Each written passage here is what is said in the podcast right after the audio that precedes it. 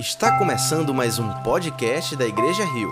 Esperamos que você seja profundamente abençoado com a mensagem de hoje. Bom dia, família Rio. Estou muito feliz de estar aqui com vocês. Esse é o meu primeiro domingo ah, do mês, se eu não me engano. No início do mês eu peguei coronavírus e eu e a minha esposa tivemos aí nessa luta de recuperação. Mas graças a Deus estou bem, recuperado. Fizemos uma quarentena mais longa, porque nós lidamos com muitas pessoas, já estamos bem seguros. Os médicos já nos liberaram para voltar. Eu tive complicações mais sérias, pulmonares, né? tive 25% do pulmão aí comprometido, mas já estou renovado a ponto de que eu prego os três cultos hoje. Amém, irmãos? Então vão orando aí para ver se vai dar certo. Queridos irmãos, nós estamos expondo a carta aos Efésios e tem sido tempo precioso. Nossos pastores, o pastor Massal nos abençoou muitíssimo com as exposições dos últimos domingos, junto com Rubens, junto com Braulio. Tem sido uma bênção desfrutar dessa palavra. Hoje de manhã, inclusive, eu estava pensando assim: ah, esse texto é tão precioso que eu acho que eu vou estender um pouco mais essa série. Então, nós estamos estendendo por mais um mais um culto, essa série de mensagens. Nós iríamos terminar nessa próxima quarta-feira, vamos terminar na outra quarta-feira, porque eu vou separar para dar um pouco mais de tempo de, de explorarmos cada verso desse texto que nós vamos ler hoje. Sem mais delongas, quero convidá-los a lermos juntos Efésios. Hoje nós vamos expor apenas quatro versos das Escrituras, Efésios, capítulo de número 6, dos versos primeiro em diante. Estamos bem pertinho do final, mas eu tenho convicção de que Deus ainda quer falar ao seu coração, ainda há algo novo da parte de Deus para você. Então, deixe a palavra aberta e deixe o seu coração aberto, para que essa palavra possa frutificar no seu coração. Abra ou ligue a sua Bíblia em Efésios, capítulo de número 6. Uma das coisas interessantes é que Paulo, nas suas cartas, costuma dividir ah, os seus escritos em dois momentos. O primeiro que nós podemos chamar de ortodoxia, que é a doutrina, e o segundo momento seria a ortopraxia. Nem sempre ele divide exatamente no meio. Por exemplo, quando nós estamos estudando Romanos, nós vemos que os 11 primeiros capítulos é sobre a doutrina. Então, no décimo segundo, ele começa a introduzir a parte prática. Já que nós entendemos as misericórdias de Deus, agora nós vivemos de maneira diferente. Você não pode viver de maneira diferente se você não entender o que Deus fez por você. No máximo, você vai mudar o comportamento, mas o Evangelho não é um pacote de regras para mudar o seu comportamento. O Evangelho é uma boa notícia que muda a sua consciência. Então, por isso que no 12 capítulo de Romanos, ele diz, portanto, esse portanto é uma conexão com 11 capítulos de doutrina. Quando nós vemos em Efésios, não é diferente. E a carta de Paulo aos Efésios é dividida também dessa forma. Portanto, os três primeiros capítulos são muito doutrinários. O que Deus fez por nós, qual é a ação do Espírito Santo, quais são as implicações disso em nossa vida, o que nós temos disponíveis, quem nós somos. Mas os três últimos capítulos de Efésios são a parte prática dessa doutrina. Uma vez que nós entendemos o Evangelho, agora nós vivemos de maneira diferente. E o nosso pastor Massal falou aqui no domingo passado sobre que nós precisamos ser cheios do Espírito Santo. E há uma, uma falha, muitas vezes, na nossa leitura, de romper a conexão do texto anterior com o texto que segue, por conta desses títulos em negritos. Não é? Você está vendo aí na sua Bíblia alguns títulos.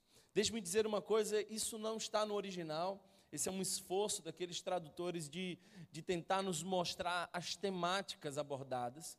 Mas às vezes a gente tem um certo prejuízo porque nós não entendemos, por exemplo, que Paulo ainda está falando sobre ser cheio do Espírito. Paulo continua nos mostrando como é que nós somos cheios do Espírito. Portanto, ele começa a trazer implicações comunitárias, e quando nós vamos olhar, ele vai dizer que essa comunidade cheia do Espírito, ela, ela ora, ela busca Deus, ela não se enche com vinho, ela tem cânticos espirituais, elas trazem salmos.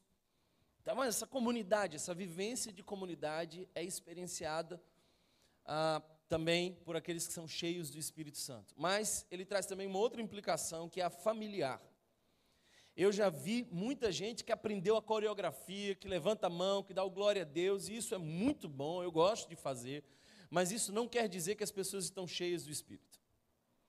No máximo, muitas vezes são pessoas vazias que aprenderam como fazer esse, essa caricatura de evangélico. Você quer ver uma pessoa cheia do Espírito Santo? Olhe para a família dela e como ela vive em casa. Não se impressione, porque algumas mulheres de pastores diriam que gostariam que o marido morasse na igreja, porque na igreja ele é um, em casa é outro. Então eu espero estar sendo aí ah, também uma referência nessa área. Está aqui a minha esposa, ela pode depois testemunhar. Mas nós fomos chamados a viver cheios do Espírito Santo em casa. E aí, na quarta-feira passada, nós falamos sobre a primeira implicação disso, que é no casal. Sabe, queridos irmãos, poucos são desafios maiores do que manter-se casado. Hoje, infelizmente, as festas são pomposas, mas as relações são raquíticas. O véu é longo, mas a experiência matrimonial é bem curta e cada vez mais curta. As pessoas estão se divorciando com muita frequência. E quando eu olho para as Escrituras, eu vejo verdades atemporais para um tempo sem verdade. Alguém está entendendo essa palavra? Quando eu olho para as Escrituras, eu vejo o que é verdade absoluta num ambiente completamente relativo. Então eu não me guio por aquilo que a minha geração diz, eu me guio por essa palavra, porque céus e terra passarão, mas essa palavra não há de passar. E ela às vezes me diz coisas difíceis. Mas eu não tenho a capacidade de mudar as escrituras. Ela é que tem o poder de mudar a mim. Todos os erros que eu encontro quando leio as escrituras são em mim. Então eu não tenho o poder de atualizar, de tirar, de editar. Eu não sou o editor, eu sou apenas o mensageiro dessa palavra. E nós falamos aqui na quarta-feira passada sobre um tema delicado. Se você não estava conosco nessa quarta, eu quero convidar você a buscar essa mensagem lá no YouTube. Nós falamos sobre essa vida de casal e vimos que as mulheres que são cheias do Espírito Santo, elas se submetem aos seus maridos. E vimos que os maridos cheios do Espírito Santo, eles se sacrificam por sua esposa. Lá no Gênesis nós vemos que a vontade imperou em Eva. E a passividade de Adão fez com que ele não se sacrificasse por ela. Quando nós olhamos a proposta do casamento segundo a palavra de Deus, nós vemos que a mulher sacrifica a sua vontade. E vemos que o homem sacrifica o seu poder. É mais ou menos assim: um casal cheio do Espírito Santo é um homem se sacrificando e amando intensamente a sua mulher, e a sua mulher se submetendo a essa liderança, a essa autoridade. A palavra que Paulo vai usar é cabeça.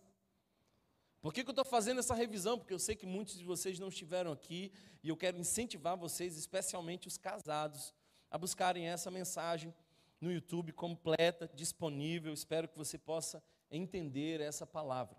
Mas hoje nós chegamos a uma outra implicação, não apenas dentro do casamento, mas aqueles que são cheios do Espírito Santo também vivem de maneira diferente com os seus filhos e com os seus pais. Por isso, essa é a mensagem de hoje.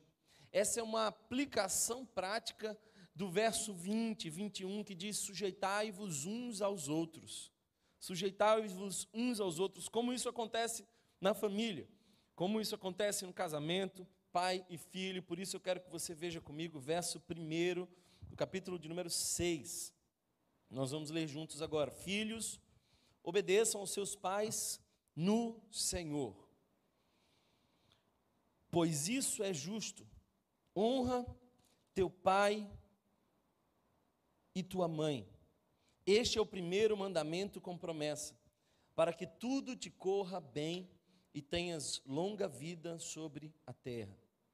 Pais, Não irritem seus filhos, antes criem-nos, segundo a instrução e o conselho do Senhor. Amém.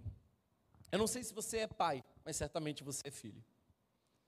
E talvez alguns de vocês ainda não são pais, mas serão em breve. Eu diria que essa é talvez a maior missão que Deus dá a um ser humano. É muito difícil, porque você está constantemente em contato com alguém que não apenas ouve você, mas repete você. Você é, portanto, uma referência nos momentos onde você está à vontade. E a sua vida não pode carregar nenhuma incoerência, do contrário, seus filhos seguirão o seu caminho.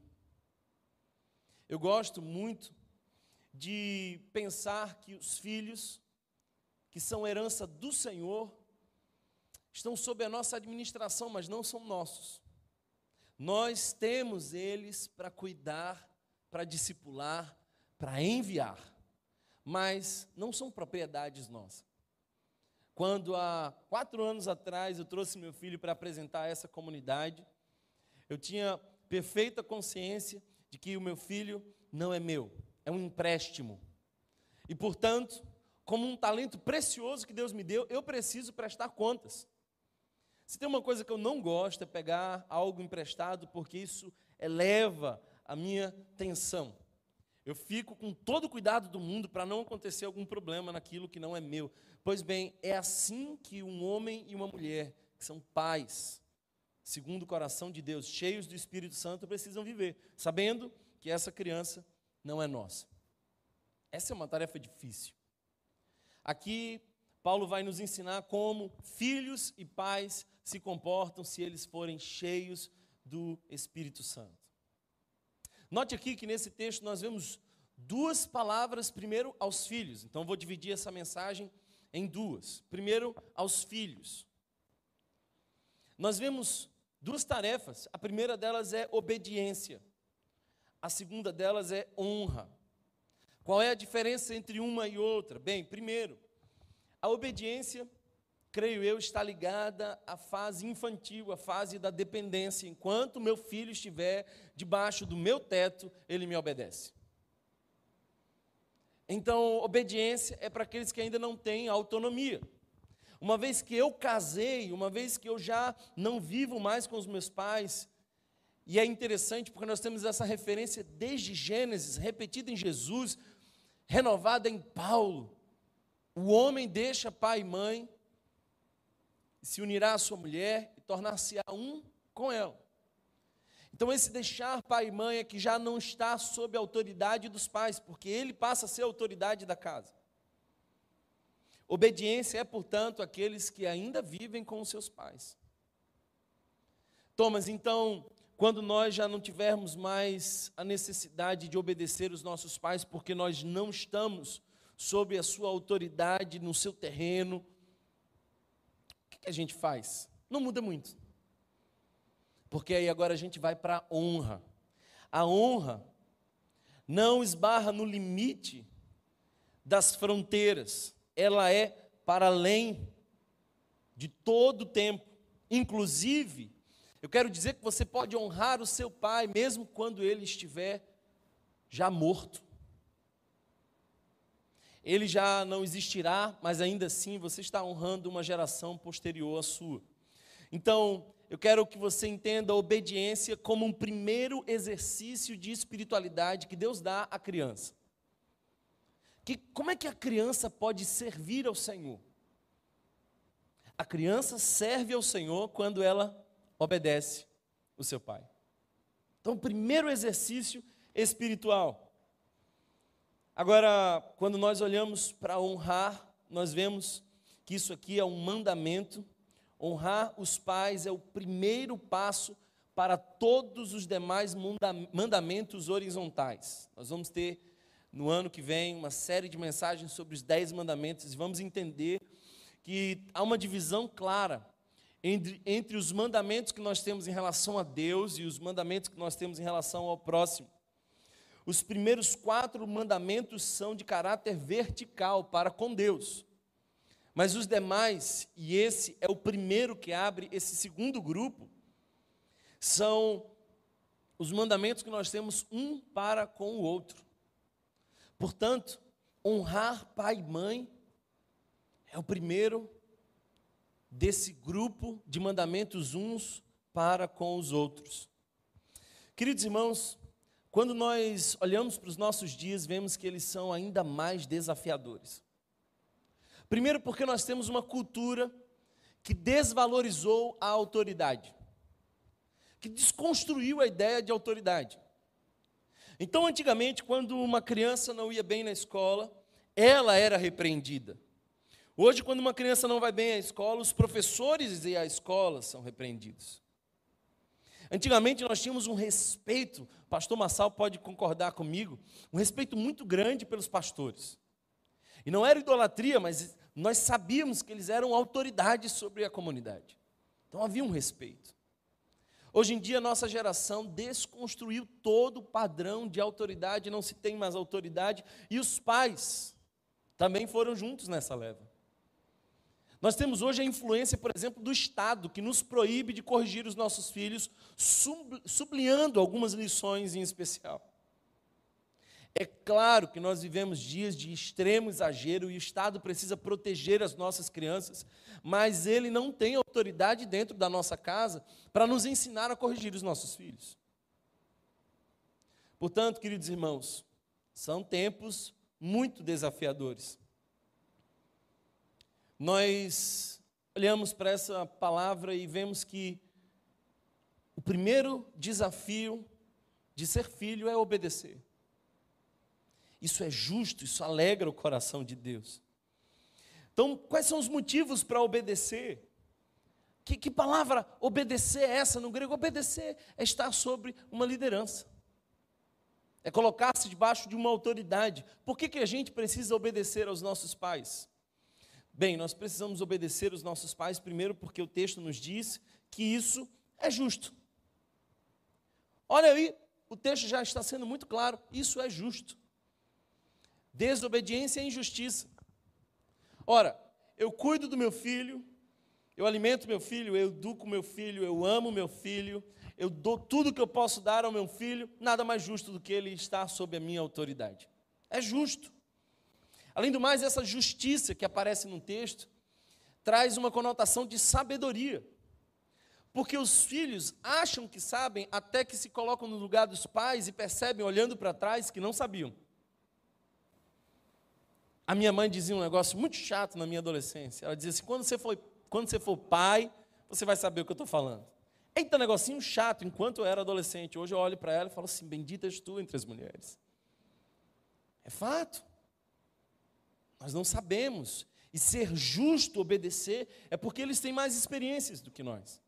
Conseguem enxergar com maior capacidade os perigos à nossa volta, porque nós, muitas vezes movidos de nossas paixões, não percebemos. É justo. É também justo por um caráter de gratidão. Um filho grato é um filho obediente. Aliás, eu quero fazer um parêntese importante para você que ainda não casou, que você escolha bem com quem você vai casar. E uma das formas mais importantes de você perceber isso é olhando para como ele é filho, como ela é filha. Essa é uma importante avaliação que você que ainda não casou precisa fazer. Então, a primeira razão para obedecer é porque é justo. A segunda razão é porque é mandamento. Deus tem mandamentos de sabedoria e de paz. Deus nunca criou um mandamento caprichoso. Ele nunca levantou assim no meio da noite e falou: Sabe de uma coisa? Eu vou transformar a vida dos meus filhos um pouquinho mais difícil. Vou complicar um pouquinho, deixa eu ver se eles passam de nível. Não, Deus sempre deu mandamentos de proteção e felicidade. Nós precisamos, inclusive, rever o nosso conceito sobre o que significa mandamento. Porque vocês, a maioria talvez, se encantariam facilmente com um coach que aparece dizendo 10 dicas para você ser mais feliz. Eu tenho aqui 10 mandamentos que romperam a história, que influenciaram o mundo e que vieram da boca de Deus. E um deles é: honra o teu pai e a tua mãe. Alguém está entendendo essa palavra aqui hoje? Então, é mandamento. É interessante porque a palavra de Deus não discute muito algumas coisas, porque ela não nos dá a chance de contra-argumentar. Eu gosto de pensar que conversão é nada mais do que você dar razão a Deus. O que é converter-se? O que é que você, o que é se entregar a Deus? É dar razão a Deus. É dizer, Deus, sabe de uma coisa, eu tenho, você tem razão, eu tenho tentado me convencer do contrário, mas quem está certo é você. Então, quando nós olhamos para o que Paulo vai dizer aos maridos, ele põe como mandamento: homens, ame as suas mulheres. Olha só, o amor passa a ser aqui um mandamento. Ora, se amor no vocabulário de Paulo e de Jesus fosse sentimento, eu diria para você que jamais eles iriam mandar amar. A maioria dos casais chegam para mim dizendo assim: é, o amor acabou. E eu fico pensando que eles nem sequer sabem, depois de anos e anos convivendo, eles não sabem nem o que, que é amor. Que pobreza essa nossa geração hoje. Não sabe o que é amor. Você pode não gostar. Olha só, você pode não gostar, você tem essa chance. A Bíblia nos dá essa liberdade de não gostar de alguém. Ah, você gosta de ciclano? Não, não gosto não.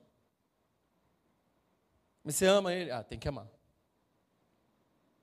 Eu não simpatizo com todo mundo. Eu não gosto de todo mundo. Mas eu tenho que amar a todo mundo.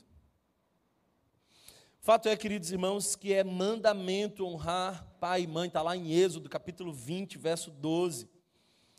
Qual é a terceira razão para a gente obedecer e honrar os nossos pais? Porque é a promessa. Para que tudo te vá bem, isso tem a ver com longevidade e prosperidade. Há uma promessa que quando nós agimos assim em relação aos nossos pais, o nosso Deus Pai age de maneira benevolente conosco. Então há uma promessa. Agora eu lembro de uma situação onde uma, uma moça cristã, no meu consultório, dizia assim: Como é que eu posso honrar o meu pai se o meu pai foi a pior pessoa que eu já conheci? Porque fica muito bonito quando seu pai é uma grande referência, quando seu pai foi maravilhoso, quando seu pai cuidou de você, amou você. Aí vem um pastor e diz assim: ame o seu pai, honre o seu pai, obedeça ao seu pai. É muito fácil. Mas quais são os limites dessa obediência quando o seu pai não está cheio do Espírito Santo? Bem, o limite dessa obediência é quando o teu pai e o Pai Celeste conflitam. Quando Deus te diz para viver de uma forma e o teu pai te diz para viver de outra, então importa obedecer a Deus que aos homens, é isso que diz a palavra. Mas a pergunta daquela jovem era: como é que eu faço para honrar o meu pai, sendo este a pior pessoa que eu já conheci? Eu quero te dizer o que eu penso sobre isso. Primeiro, melhore o seu pai em você. Você tem a chance de melhorar o seu pai em você. Honrar pai e mãe é discernir eles e melhorar eles em nós. Seu pai era um bêbado e você precisa honrar o seu pai? Então seja sóbrio. Sua mãe era desonesta e leviana e você precisa honrar a sua mãe? Então seja o estandarte da integridade. O casamento dos seus pais era de muita infidelidade, então decida até o último dia de sua vida carregar como valor a fidelidade ao Senhor e ao seu cônjuge. Assim que a gente honra. Quantas vezes alguns de vocês passaram por essa experiência de ter um pai que não merecia ter o filho que tem? Essa é a forma de honrar. Olha lá o filho de Sicano, mas rapaz, olha como ele se tornou um profissional, um homem de bem, e o pai desse jeito. Você está honrando seu pai.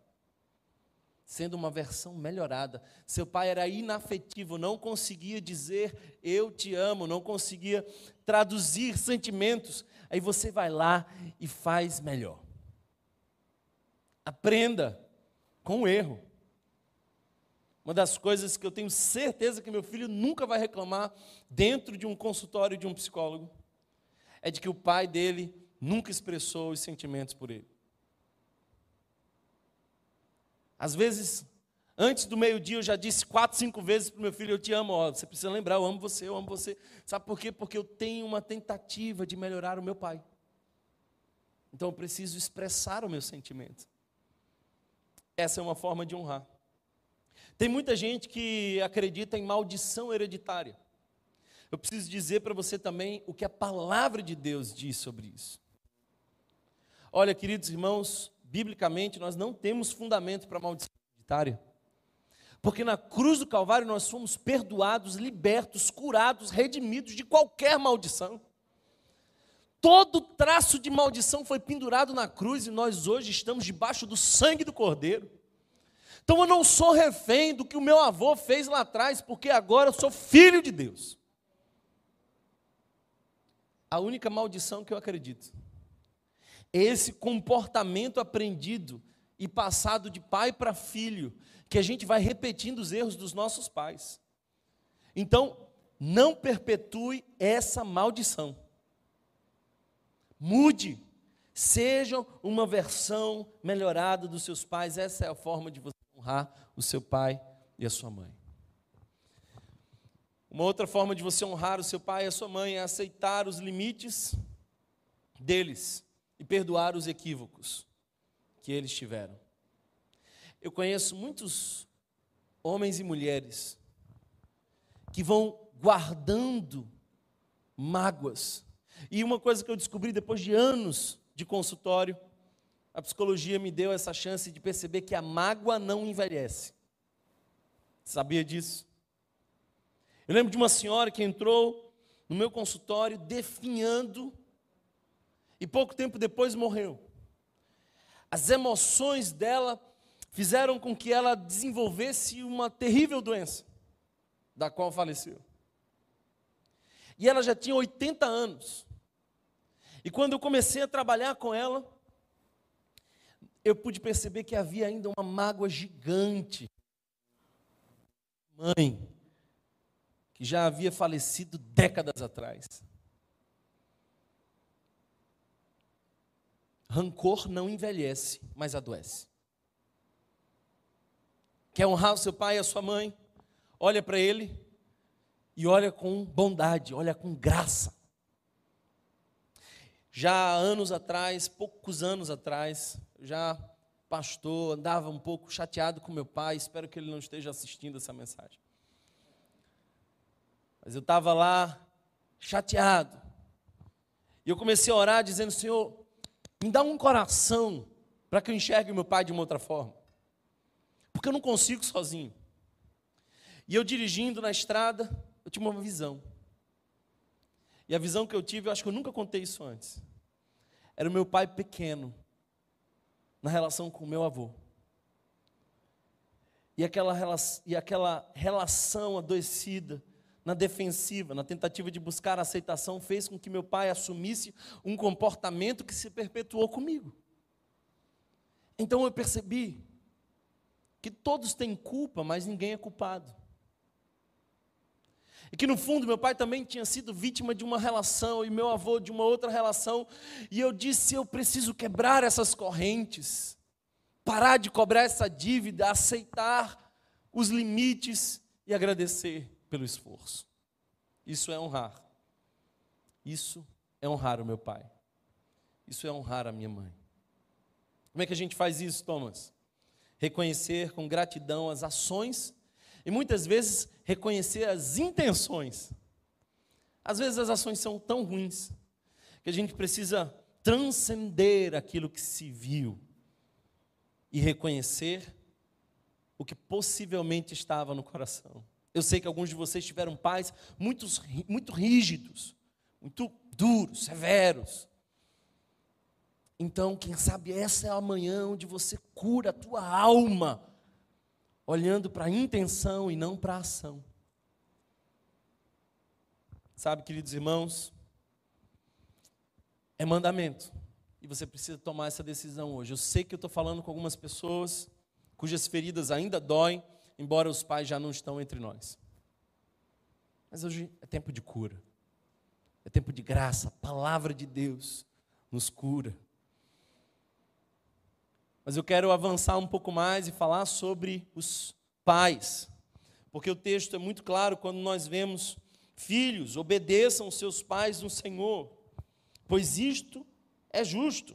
Honra teu pai e tua mãe. Este é o primeiro mandamento com promessa, para que tudo te corra bem e tenhas longa vida sobre a terra. Essa é a primeira parte. Vimos aqui que nós precisamos, porque é justo, obedecer aos nossos pais, porque é mandamento e porque tem promessa. Mas eu quero que você note comigo também as implicações de ser pai. Quantos de vocês são pais? Levanta a mão aí, levanta a mão aí. Ok. Agora fica com a mão levantada. Calma aí, irmão, calma aí. Está nervoso. Fica com a mão levantada, vocês já são pais. Agora, junte-se a nós, vocês que pretendem ser. Levante sua mão aí, você que pretende. Um dia eu quero, um dia eu quero ser. Olha aí, temos uma igreja inteira. Hoje de manhã eu recebi uma mensagem de uma queridíssima irmã estava concluindo o tratamento porque ela teve algumas dificuldades de gerar um filho de maneira natural. E ela mandou uma mensagem super feliz, dizendo: Olha, estamos concluindo hoje o processo, vamos orar pelos resultados. Eu falei assim: então já vai assistindo o culto, que você precisa aprender umas coisinhas.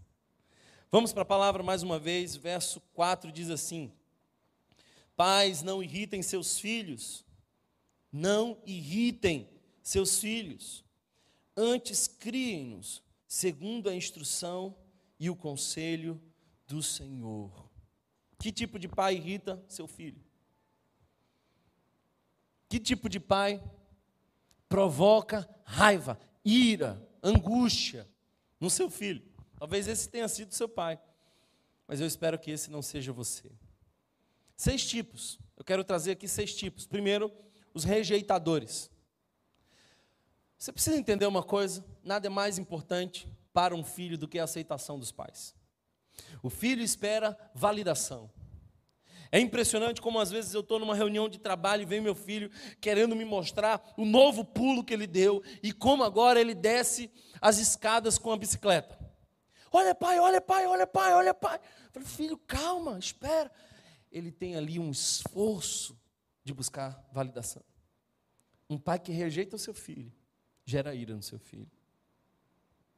Quantas vezes você elogia o seu filho, valida o seu filho, apoia o seu filho? Esse que vos fala sentiu na pele a ausência de alguns elogios por parte do meu pai. É a sensação de que nós nunca somos bons o suficiente. A gente chega com a prova todo feliz, oh, pai, 10! não fez mais que a sua obrigação. Isso é uma desgraça. A gente tem que celebrar oito.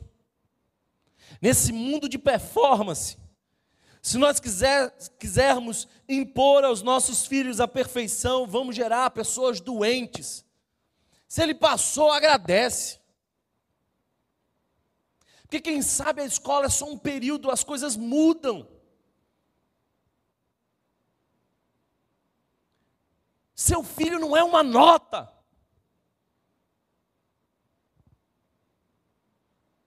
Eu tive que fazer supletivo para terminar os meus estudos. E quase fui laureado na faculdade. Explica esse negócio. Sabe o que isso quer dizer? É de que a gente precisa reconhecer, acolher, amar, respeitar a dor, a angústia. Às vezes o nosso filho tem sentimentos que para nós são insignificantes, mas a gente acolhe a si mesmo porque são os primeiros sentimentos dele. Pais rejeitadores, pais que preferem um ao outro. A história de José começa com a preferência de José. A raiva dos irmãos, o incômodo dos irmãos, é inicialmente por conta de um pai que preferiu a um filho e não a outros filhos. Aliás, esse pai já vivia de um contexto de preferências, porque Isaac preferia Esaú. E depois, Jacó prefere José. Tem pais que dizem assim: ah, eu queria uma menina, agora vem um menino. Ou o contrário. São rejeições de gênero. O que Deus te der vai ser bênção, Ele sabe o que é melhor para você, amém? Você não precisa ficar escolhendo, não. Deixa a mão aberta que Deus põe a bênção na sua mão. Infelizmente, queridos irmãos, tem gente rejeitando os nossos, os seus filhos. Eu lembro de uma jovem chegou para mim no fim do culto e disse: Olha, eu estava decidida a fazer um aborto. Aí eu entendi que Deus me acolheu, me aceitou, me amou. E o meu filho não vai atrapalhar a minha vida coisa nenhuma, porque daqui para frente eu vou me dedicar a ser mãe. E é o maior ministério que Deus pode dar a uma mulher: é ser mãe, é a maternidade. Inclusive, Paulo vai dizer a Timóteo que as mulheres são salvas pelo ventre. Isso é uma expressão que precisa ser bem compreendida, mas é uma expressão de dizer assim: olha, a mulher tem uma sublime oportunidade de gerar uma vida dentro da sua vida. Que tipo de pai irrita o seu filho? Pais violentos, castigadores. Queridos irmãos, nós precisamos distinguir entre zona de conforto e limite. Seu filho não vai dar conta da sua projeção e não nasceu para isso. Tem um monte de criança que nasce encomendada. Às vezes, os pais vão apresentar a criança para mim e falar que isso aqui é o futuro médico. E se ele quiser ser filósofo? Alguém está entendendo essa palavra? Eles são do Senhor ensina o Evangelho e deixa eles fazerem as escolhas. Portanto, pais que castigam seus filhos com excesso de disciplina. Aqui vai uma sugestão para você, pai. Eu gostaria que essa mensagem fosse estendida a muitos outros que não estão aqui. Nunca castigue o seu filho no momento de ira. Porque no seu momento de ira, você não consegue separar bem o que é disciplina e o que é raiva. Qual é a sua pretensão? É descontar ou educar? Tenha como propósito o bem do seu filho, não se vingar do seu filho. Que tipo de pai irrita os seus filhos? Os pais ignorantes, brutos, insensíveis. Parece que os homens precisam muito aprender essa lição homens inafetivos, frieza de coração. Agora, deixa eu dizer uma coisa para vocês, homens. Quando nós lemos aqui esse texto, e eu vou ler novamente: Pais, não irritem seus filhos, antes criem-nos, segundo a instrução e conselho do Senhor, o que pouca gente sabe é que essa palavra no grego para paz não é a mesma do verso anterior. É que quando nós vamos colocar o plural de pai, nós chamamos de pais. E um pai e uma mãe, no português, nós chamamos de pais. Então a gente se perde nesse negócio. O que não acontece, por exemplo, no inglês. Se a gente quer falar dessa diferença, pai e mãe juntos, é parents. Ó. Oh. Mas a gente quer falar de um plural de pais, é fathers. É diferente. No grego, e aqui está a beleza do negócio. No grego, essa palavra aqui é destinada aos homens. Pais, não irritem seus filhos. É, o homem é o líder da casa. É para nós especialmente. Nós precisamos ter muito cuidado com a inafetividade. Os nossos filhos, eles vão para a escola, é uma professora. Aí precisam de terapia, é uma professora. Aí precisam de hospital, é uma médica. Aí precisam de um dentista, é uma mulher. E eu não estou dizendo que esse é um problema, mas o problema é o inverso. Cadê os homens nesse educar da criança? As mulheres fazem muito bem esses papéis, Mas nós precisamos também ser parte disso. Parece que a gente vai deixando tudo com as mulheres e por isso elas estão sobrecarregadas. Posso ouvir um amém feminino?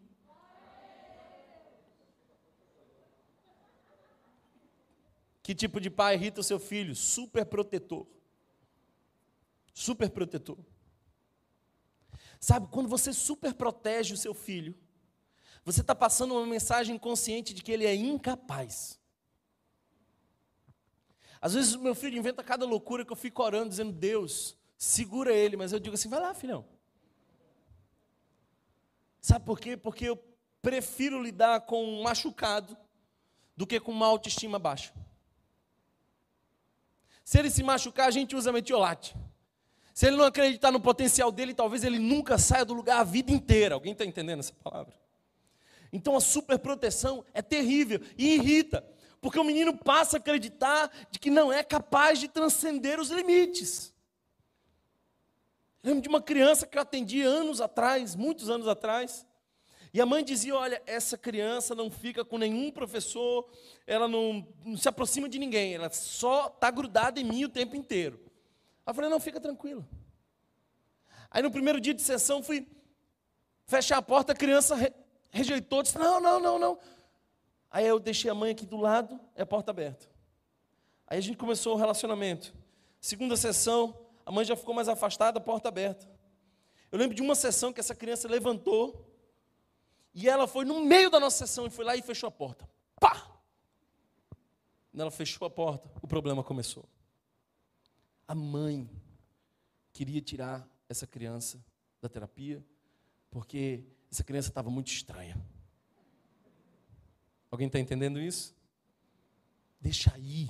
Toda criança precisa de ninho, mas toda criança precisa de asas. Aquele acampamento de cinco dias que você acha que a sua filha não vai sobreviver, ela vai, ela nem lembra de tu. Mandei meu filho para ficar com os avós, falei, e aí, como é que ele está? Sinceramente, ele nem falou de vocês. Legal, bênção. Porque superproteção provoca ira, pais omissos, ausentes. Deixa eu dizer uma coisa para você, pai: o seu filho não precisa do kumon, do karatê, do inglês, do espanhol, ele precisa de pai. Aí você diz assim: eu vou trabalhar muito para dar uma escola bilíngue que tenha natação, que tenha futsal, e o meu filho vai ser, vai, vai ser muito bom tem raciocínio lógico, tem não sei o quê, não sei das quantas. Teu filho precisa de você. É de pai, é de mãe. O resto ele vai acompanhando. Se tiver no caminho, vai ser legal. É bênção se ele faz uma conta rápida. É muito bom se ele pensa de maneira lógica. Se ele sabe inglês, é maravilhoso. Mas deixa eu dizer uma coisa para você: ele precisa de pai. Se você tiver que escolher colocar o seu filho numa escola bem baratinha e ficar com ele, ou trabalhar muito, colocar ele numa escola bilíngue, vai por mim, fica com ele. Porque lá para as tantas ele desperta e ele ganha o mundo, porque tem confiança, tem força de vontade, ele vai atrás de sonhos. Quando tudo chega muito fácil, ele não aprende a conquistar. Por isso, os liberais também são pais que irritam seus filhos.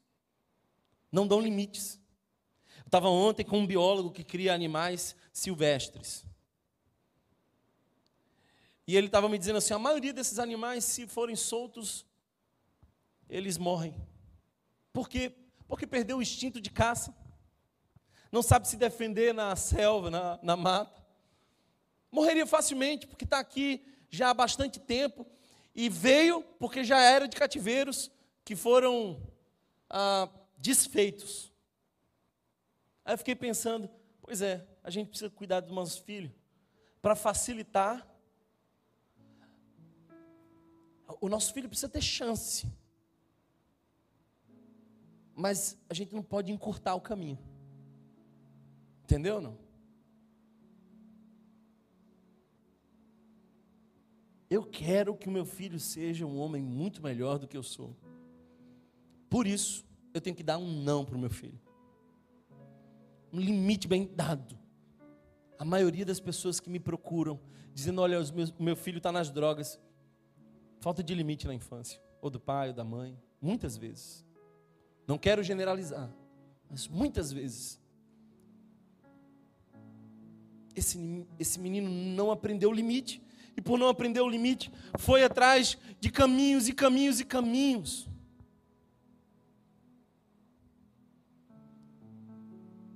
Se o teu filho for repetir com mais intensidade a tua vida, o resultado é satisfatório? Você que bebe no final de semana e enche a cara, mas você diz assim: não, eu, eu só encho a cara no fim de semana. Se o teu filho for mais intenso que você e fizer o que você faz, você vai gostar? Teu filho entrar segunda-feira, terça dentro? Liberais não dão não. E sabe por que, que a maioria da nossa geração não dá não? Eu vou dizer. Nós somos a geração que foi muitas vezes rejeitada. E como filhos rejeitados, tudo que nós mais queremos hoje é ser amados. Então a geração de filhos rejeitados agora tem filhos. E o que, é que eles mais querem dos filhos? que os filhos o amem. Você já disse ao seu filho alguma vez, não, e ele olhou bem na sua cara e disse: Eu não amo você. Isso é uma vingança, dói. Quantos já sofreram com isso?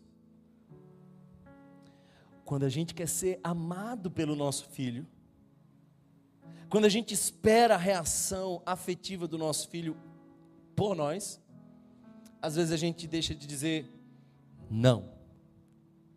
Já percebeu que Deus não tem dificuldade de dizer não?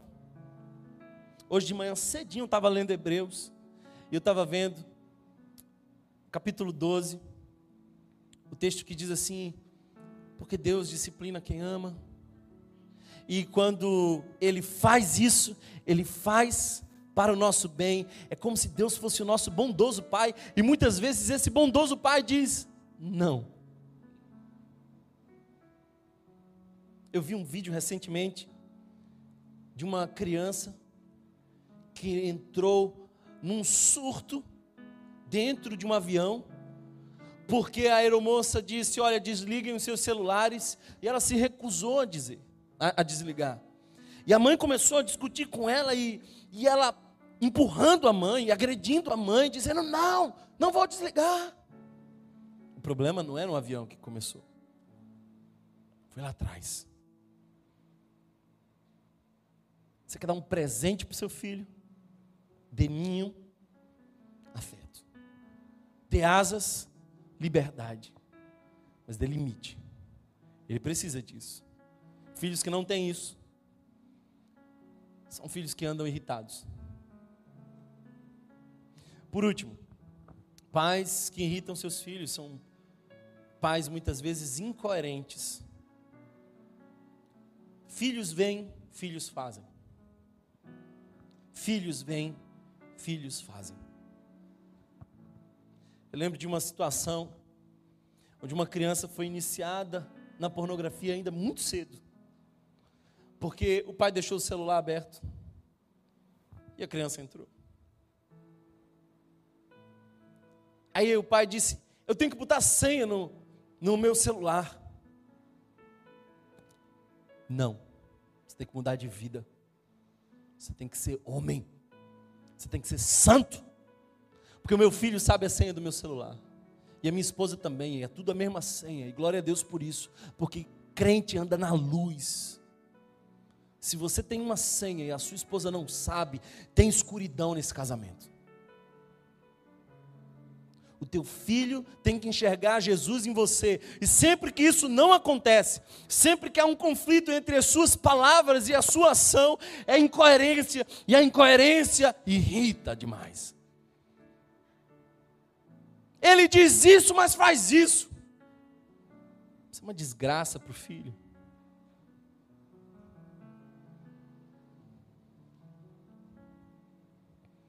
Eu creio em milagres de reconciliação acontecendo hoje pela manhã. Eu creio que corações estão se abrindo para o perdão essa manhã. Eu creio que homens, especialmente homens, estão mudando a sua direção essa manhã. Eu creio numa relação restaurada entre filho e pai. Sabe por quê?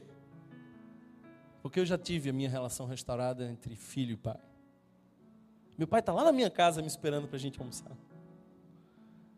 Posso ouvir um amém? Hoje eu consigo sentar e a gente conversa. E a gente fala, sabe do que? De Fusca. Porque foi minha estratégia, meu irmão. Está entendendo essa palavra? Eu não vou olhar para trás com arrependimento. Eu quero desfrutar do que ainda está por vir. Que tipo de pai você precisa ser? Você precisa ser um exemplo. Você precisa ser um pai sábio. Um dos pais que, que é a maior referência para mim nas escrituras é Jó. Já percebeu Jó? Os filhos de Jó estavam todos reunidos num só lugar, havia comunhão. Mas Jó chamava eles de vez em quando para confrontá-los. E não somente isso, Jó dava por eles sacrifício. Jó estava preocupado, acordava cedo para interceder por eles. Mas mais que isso, o texto começa dizendo que Jó era homem íntegro, temente a Deus, que se desviava do mal, ele era exemplo. É o exemplo, querido irmão, que vai fazer toda a diferença. Toda a diferença. Talvez o seu filho se perca no caminho e você tendo feito tudo que fez. Isso é para ensinar você que não depende de você, depende do Espírito Santo. Então talvez você tenha feito tudo e ainda assim ele tome caminhos equivocados. Olha para o Gênesis: Deus tinha dois filhos perfeitos, no ambiente perfeito, e os dois filhos se rebelaram, e não foi falha desse Deus Pai. Jesus conta uma parábola que nós chamamos de filho pródigo, mas na verdade é a parábola de dois filhos. E a figura do pai representa o próprio Deus, mas um desses filhos resolveu ir embora. Então não é só você que decide o futuro do seu filho. Você não é o responsável por caminhos errados que o seu filho tenha tomado. Mas no que depender de você, seja quem Deus chamou você para ser, um grande pai, uma grande mãe, como Jó. Porque ele era exemplo, ele dava atenção, ele pastoreava a sua casa, ele liderava, ele intercedia, ele era disciplinado, porque o texto diz que Constantemente ele fazia isso. Ah, queridos irmãos, quem dera nós tomássemos uma decisão. A igreja se faz de famílias. Como vai a sua? Antes de você reclamar dessa igreja, olhe bem para sua casa. Como anda você e a sua casa? Para onde você tem ido? Que direção você tem tomado? Eu gosto de um texto precioso lá em Malaquias, capítulo 4, verso 6. Esse é o último versículo do Antigo Testamento. E diz assim: Ele fará com que os corações dos pais se voltem para os seus filhos, e os corações dos filhos para os seus pais. Do contrário, eu virei e castigarei a terra. Eu gosto da versão traduzida de hoje que assim fará com que pais e filhos façam as pazes. Você está entendendo essa palavra de Deus hoje? É em amor que eu te digo. É tempo de a gente repensar a nossa casa. Deixa eu dizer uma coisa para você e termino com isso. Eu estava pensando essa semana. Natal está chegando. E Natal é tempo de a gente juntar as famílias, faz aquela mesa bonita. Então, pessoal que há muito tempo não se via, tem aquele momento. Isso é muito bom. Nesse contexto de pandemia, nós percebemos uma coisa. Os pais serão os pedagogos da casa ou a internet será? Ou você discipula o seu filho?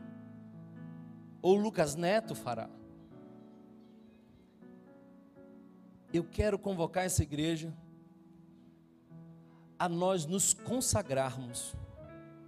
E nós vamos nos consagrar 25 dias. Nós estamos preparando o material, uma jornada de advento. Eu já falei com o pessoal da geração Rio. E nós vamos preparar um material para adultos, mas também um material para crianças. E eu quero que você, pai, assuma um compromisso hoje, de durante 25 dias, se reunir com o seu filho, com o seu cônjuge, e todo dia ter um tempo na presença do Senhor, até que finalmente esse tempo de consagração vá nos conduzindo até o ápice da mesa. Do contrário, é performance natalina. É um feriado fofinho de uma família que está indo para o inferno. Você tem que assumir esse compromisso hoje. Thomas, como é que vai ser esse negócio? Pela fé, amanhã, nas nossas redes sociais, nós vamos lançar o aplicativo da Igreja Rio.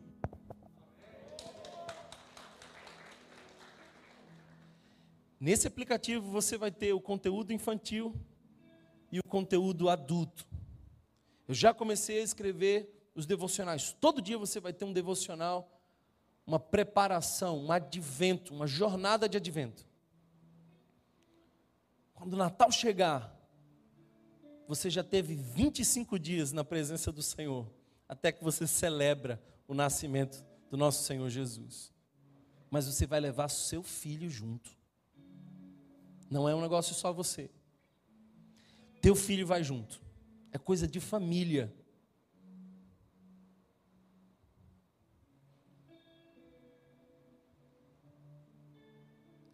Eu quero, irmão, fazer todo o possível para que você pastoreie sua casa.